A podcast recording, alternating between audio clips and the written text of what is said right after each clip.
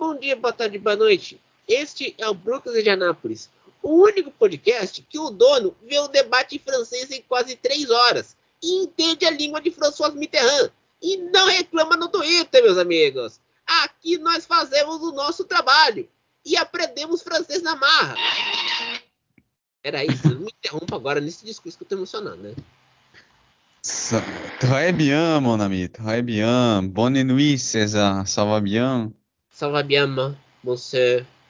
C'est incroyable, mais nous allons parler en portugais parce que la notre audience ne comprend pas le français. Muito bem, vamos falar em português, né? Traduzindo essa minha última fala, vamos falar em português porque a nossa audiência, por mais qualificada que seja, não entende o francês. É, é, tô falando, pessoal, vocês têm que aprender outro segundo, um segundo idioma, um francesinho, um inglês, um, um espanhol. Pô, vocês têm que aprender. Depois vocês reclamam que sofrem com, com a concorrência desleal, né? Insano Só... para dizer o mínimo. Exatamente. Lurinha. A AlphaTauri disse que vai melhorar o carro para Imola. E é a corrida tanto da casa da Ferrari que é em Maranello, e da casa da AlphaTauri, que é em Faenza. As duas equipes italianas poderão fazer bonito no circuito Autódromo Nazionale Dino e Enzo Ferrari?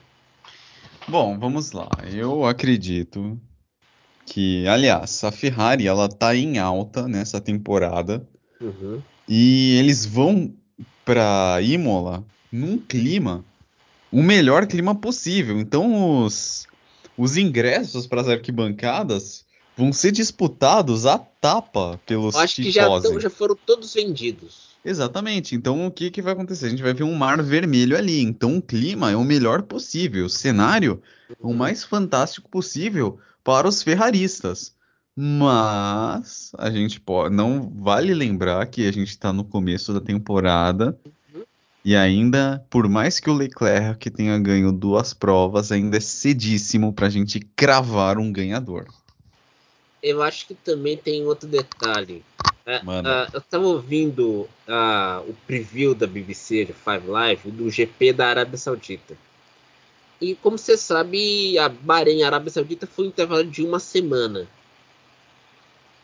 Aí eu ouvi a Jenny Gal entrevistando o editor da, do jornal italiano Gazzetta dello Sport.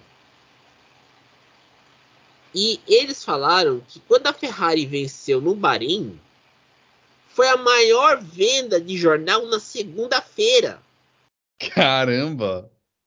Numa segunda-feira! Porque todo mundo queria comprar o jornal da primeira vitória da Ferrari em quase três anos. Mas César, vamos pensar assim, que a Ferrari, ela é uma, um, uma fonte de devoção na Itália. Sim. Isso é fato. Ela é, uma é verdade. Fonte, ela é uma fonte de devoção. Isso é um ponto. Exatamente por esse fato, a, os italianos por si só já têm uma paixão assim mais do que exacerbada. E some-se a esse fato a equipe ver uma draga, uma seca há tanto tempo e vem criando, né? Vem fazendo aquela temporada que todo fã espera. Uhum. Soma é aquela história. Somou a fome e a vontade de comer.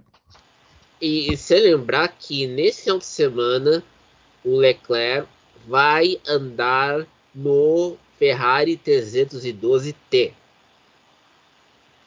em Imola. Essa é a Ferrari que era usada pelo Gilles Villeneuve e pelo George Scheckter em 79. Só isso? Não, e pior, é, fizeram, filmaram. Não, não, ele... não. Ô, César, ainda bem que é de 79, imagina se fosse de 80. ah, de 80 ia ser uma vergonha. Porque, vamos falar aqui o português claro. Ah, essa Ferrari, para quem não sabe, foi a, un... foi a última Ferrari vencedora antes da era Schumacher. Esse é o ponto. E o Leclerc tem que se acostumar com o carro. E ele testou a Ferrari 312T em Fiorano, na pista da Ferrari. E tinha uma história o seguinte: quando o Enzo Ferrari estava no escritório dele em Fiorano, ele sabia qual piloto estava na pista pelo ronco do motor. Nossa. Tu vê que o cara é entendedor do assunto, era um acertador também. Não, o Enzo Ferrari, senhoras e senhores. E outra coisa, quando a, ele morreu em 88, a única vitória que a McLaren não teve em, na, naquela temporada foi, foi o GP de, de Monza. Exato. Porque, e foi a vitória do Berger naquela oportunidade. Foi um mês depois que ele morreu. Então, meus amigos. E outra também, né, Lurinha? A Ferrari. É, agora também outro que saiu. Eu não sei se, se isso foi publicado, não sei. Que nosso amigo Matheus Pucci, que faz o canal dele da Fórmula 1, Ressaca Sim, que eu já troquei uma ideia com ele, né? Participou é, conosco no High Speed uma vez. Ele postou um vídeo dizendo que a, tanto a Ferrari quanto a Haas estão sob investigação se estão fazendo uma colaboração ilegal sobre o motor da Ferrari. E esse, esse fato vem relembra a gente que a Ferrari teve, foi investigada em 2019 pelo motor, cujos resultados não foram divulgados até hoje por, por medida da Ferrari. Seria um, algo similar ao, à espionagem da, da McLaren em 2007? Eu não diria que seria similar ao Spygate, por um detalhe. O Spygate era o quê? Era uma equipe espionando a outra. Agora você tem duas equipes que usam o mesmo motor. Você te lembra? Se fosse assim também, você teria que incluir no balaio a Alfa Romeo. Uhum. Certo? Certíssimo. Porque também usa motor Ferrari. Só que o que acontece? Nas últimas três corridas, as, os dois, as duas equipes com motor Ferrari que tiveram melhor desempenho foram Ferrari em si e a Haas. Aliás, não, não. Abre-se um parênteses aqui. Faz parênteses. Haas não. O, o Magnussen que é ele que tem carregando, ele que tem carregado a equipe nas costas. Uhum. É, é, que ele carrega nas costas, quanto o Mick Schumacher destrói nas costas também, né? Exatamente. Então, é, e outra também, né? Acho que eu vou dizer o seguinte, Magnussen, você ouviu o que, que ele falou lá no, naquele podcast de, de YouTube, o videocast Beyond the Grid? Eu não, ainda não assisti.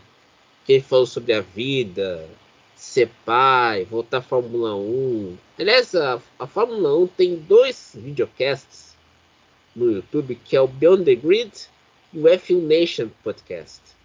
Sendo que o F1 Nation tá, é comandado pelo Damon Hill. Só isso. Damon Hill, de campeão de Fórmula 1 a podcaster. É, filho, é que ele não tá mais a, ah, querendo bater cartão na Sky Sports F1, né, filho?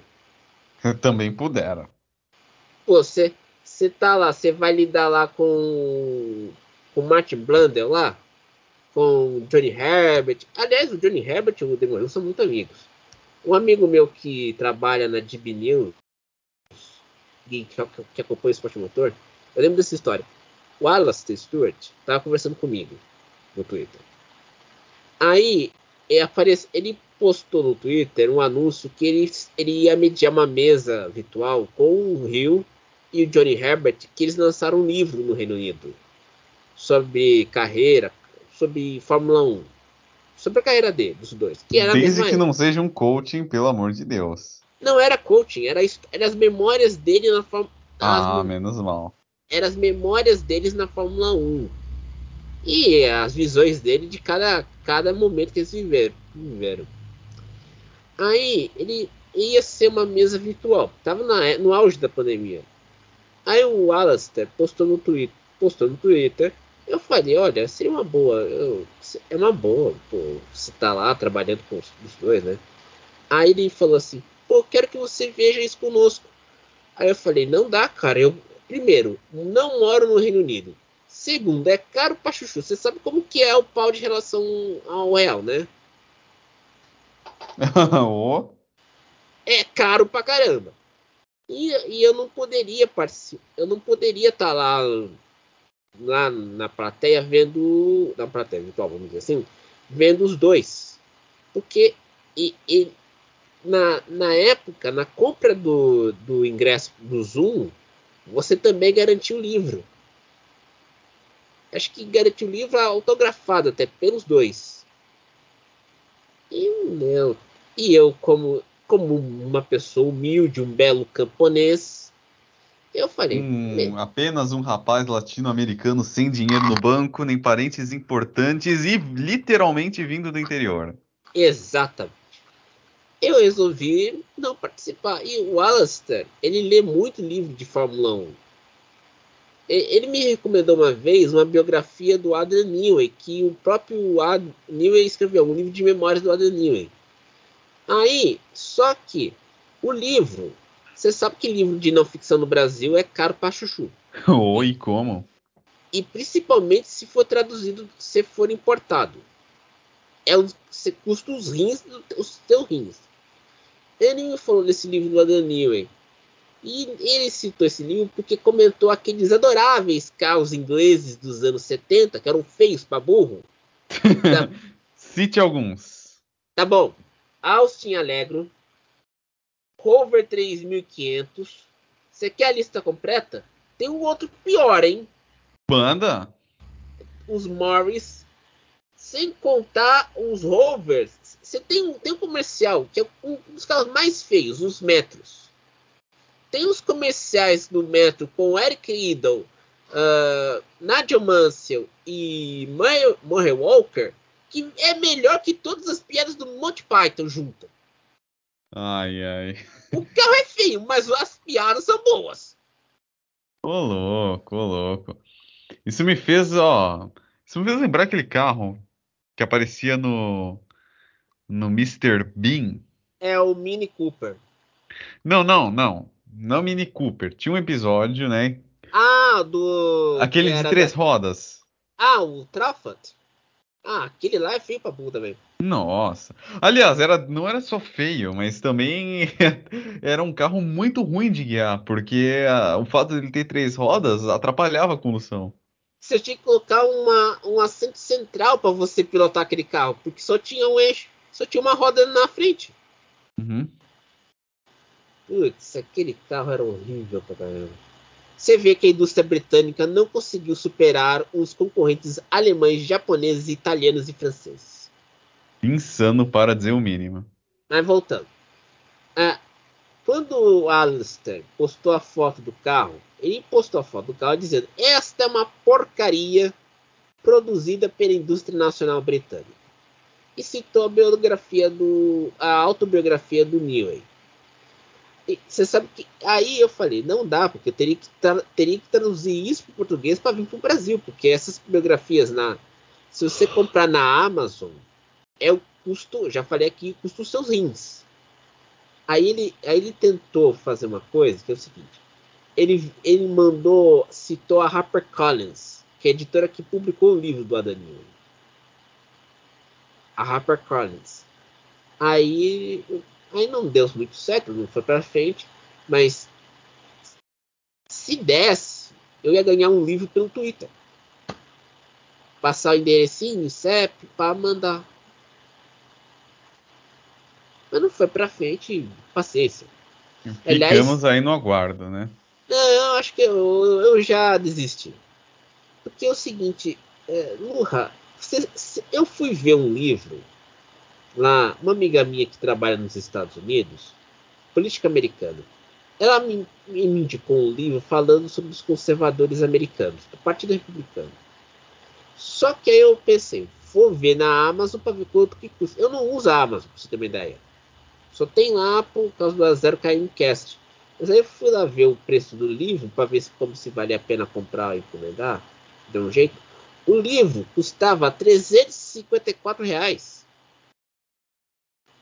Na Amazon. Na Amazon, que é, você tem aquela coisa de ser seu do Clube Prime para pagar mais barato. Eu não tenho Clube Prime. Custa 354. Eu falei para ela, Isso é quase toda a minha compra no supermercado. E não é isso que o Jeff Bezos planejou, né, quando criou a Amazon. Ah, não é. Mas não, agora ele está ele tá enfrentando um inferno chamado sindicato. O que estão criando de sindicato nos Estados Unidos. E vocês reclamando do Brasil.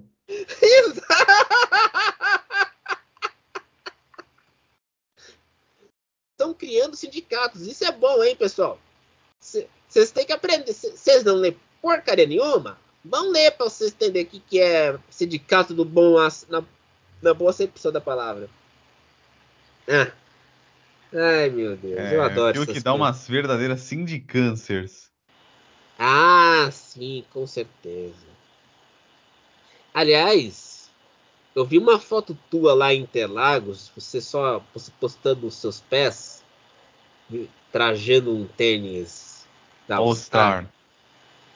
Você frequenta mais Interlagos que eu, a pessoa que mais frequenta Interlagos que eu conheço na minha vida, né?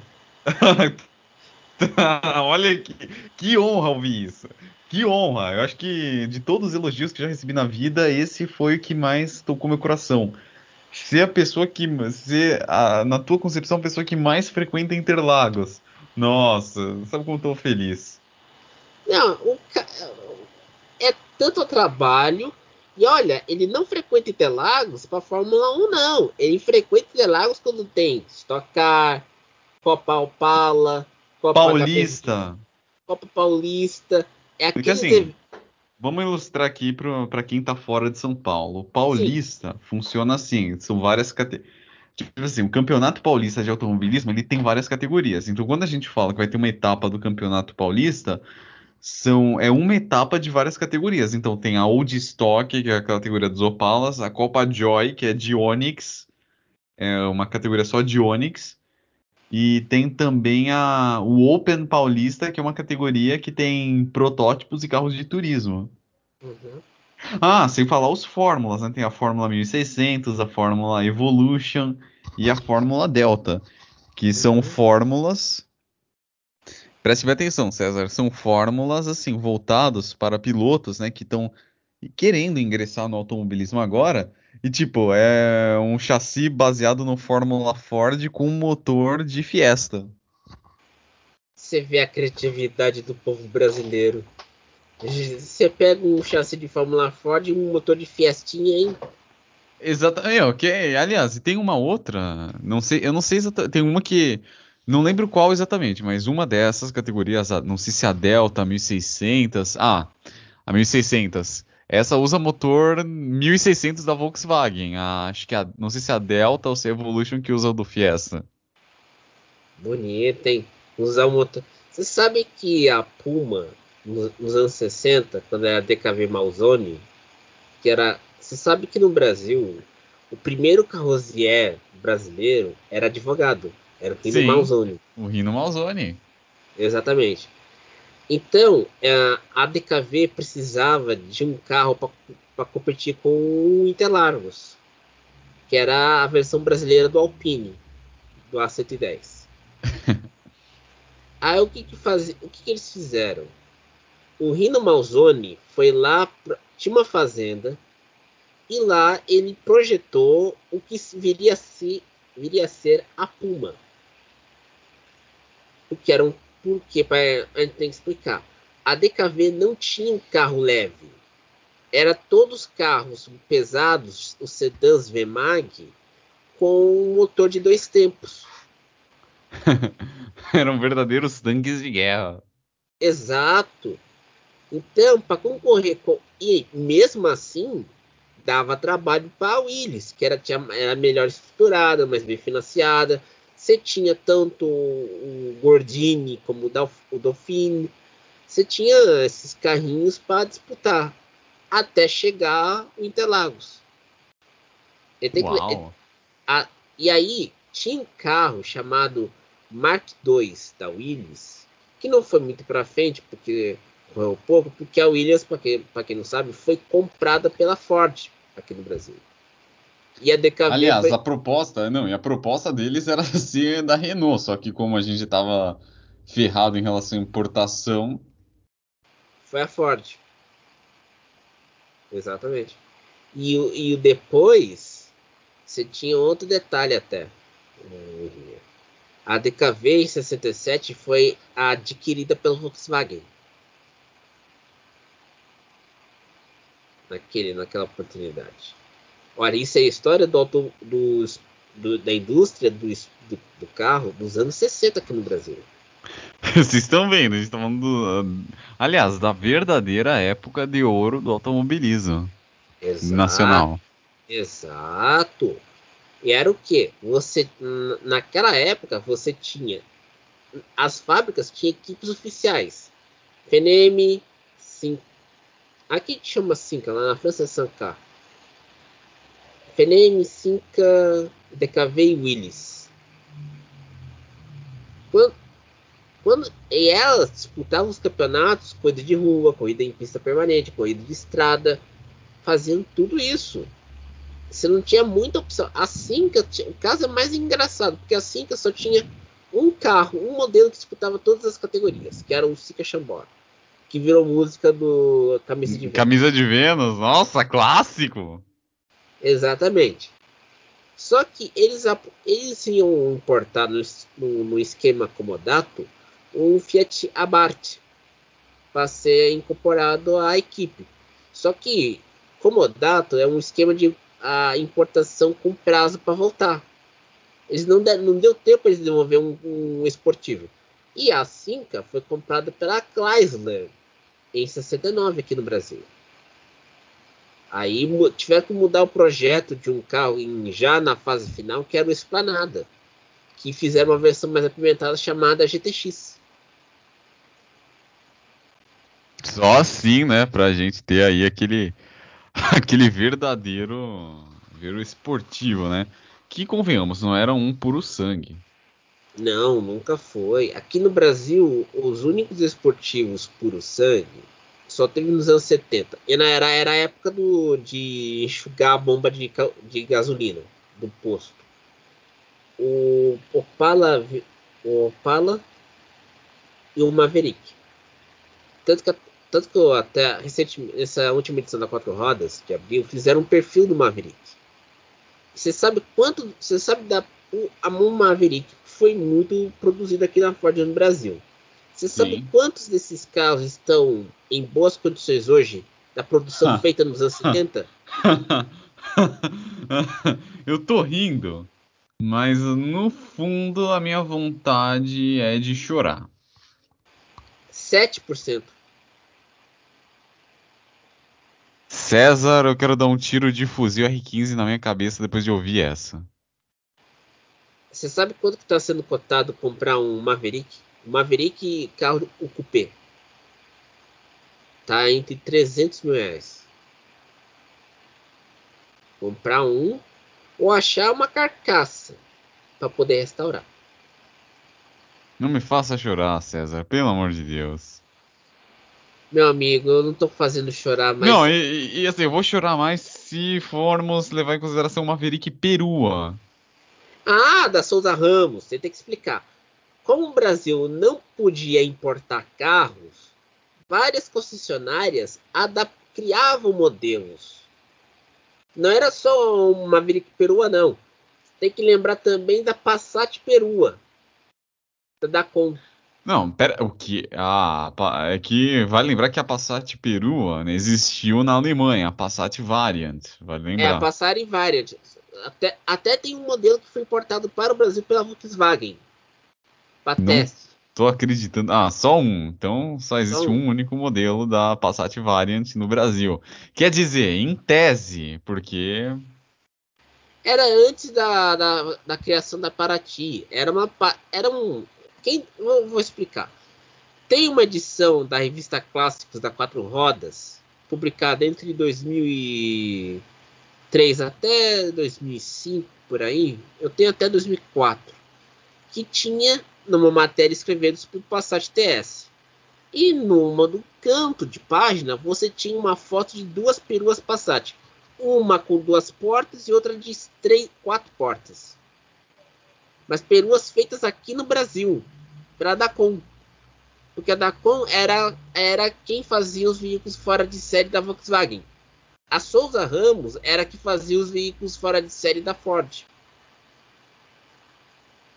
Entendeu? Não, da Souza Ramos eu tô ligado, tô ligado, per perfeitamente. É... é... que eu só fiquei impressionado que tu falou da, da questão da Passat Variant. Nossa, acho que eu daria minha vida para tentar achar essa carroceria única no Brasil. Não, era uma carroceria quatro portas. Pra você tem uma noção. Não, em detalhe, isso me fez lembrar, não sei porquê, mas eu daria minha vida para isso. Aí eu fico me perguntando por que eu não dou a sorte daquela professora mexicana que. Não, professora. É, acho que era do Novo México. Que dirigia um Mustang e aí descobriu que o Mustang que ela dirigia era um dos que o Steve McQueen usou nas gravações de Bullet. Ah, esse do McQueen, do Bullet, o último que ele. que Ele tentou comprar aquele que ele usou na perseguição. Só que o dono não, não quis vender. E para quem, e quem não se lembra, se lembra o nome da pessoa, o McQueen morreu em 1980 por ataque cardíaco, aos 50 anos. É, mas eu diria que uma coisa que matou ele foram os tratamentos alternativos. Ah, sim, tem que explicar, porque naquela época se tinha uma variedade de tratamentos alternativos porque não se confiava na medicina tradicional. É, ele usou homeopatia e eu diria que foi por causa disso que ele morreu. Exato. Só que o McQueen, para quem não sabe, ele era um apaixonado por carro e pilotava. Muito bem, diga-se de passagem. Exatamente. Aí ele queria comprar esse Mustang que ele, para quem não sabe, essa cena da perseguição em Bullet foi toda feita sem dublê. Ele mesmo pilotando. Exatamente. E olha, era sem dublê e a equipe tinha que se comunicar via rádio para colocar as câmeras no ângulo certo quando passasse o Dodge Charger e o Mustang pelas vias fechadas para gravar. Até, até uma câmera foi destruída porque o, o Charger bateu nela na câmera. Até uma foi destruída nessa, nessa brincadeira. Insano para dizer o mínimo. Filho, aqui esse é o único podcast que te fala de Fórmula 1 e de carro. E de política. Exatamente. Então a gente, a gente faz aquilo. É um papo furado sobre esporte a motor. assim é bom. Mas aí que tá. O, o, só que esse dono não vendeu o carro do Mustang. Não vendeu. Só que no ano passado, esse Mustang foi posto à venda pelo filho desse dono. E se pensava que esse Mustang estaria destruído, o que não estava, porque foi motivo de matéria do Jay Leno, naquele programa dele na CNBC, sobre carros, o Jay Leno Garage. Ele andou naquele carro. Você vê que o cara Jay Leno. E sabe quanto, sabe quanto um dos, né, que foi utilizado no filme? Sabe quanto foi vendido no a leilão? Foi avaliado no leilão em nada mais nada menos do que 20 milhões. Mais caro do que umas Ferraris. Exatamente. Mais caro, porque Ferrari sabe que atingir esse valor de 20 milhões? É. Ferrari antiga. Tipo a 368 GTO? 250 GTO. Sim, 250 GTO. E aquelas Ferraris que eram usadas para corrida até. No louco. Essas que atingem esse valor de 20 milhões. 149 mm, né? Que correu em Le Mans 49. Exato. Sem contar aquelas que. Aquelas da época do Enzo, ah, são mais caras e são difíceis de achar. Mas, meu amigo, gastar 20 milhões numa 258 GTL é ter que explicar. Somente 39 dessas, desses carros foram fabricados pela Ferrari. Aí nessas horas eu queria ser um bilionário, um Elon Musk da vida, porque tem aquela divisão da Ferrari que você manda o projeto para eles e eles fazem baseado no teu desejo. Que já fez até uma. Ah, uma do sultão perua. do Brunei. Exatamente. Do, Aquela- do 456. Essa, essa mesma. Filho, esse sultão do, Brun- do Brunei tem cada ideia de jerico. Ai, meu santo. Ó, então, para encerrar, só tenho que dizer uma coisa. Não seja o sultão do Brunei para pedir uma perua para Ferrari. Jamais. Não peça!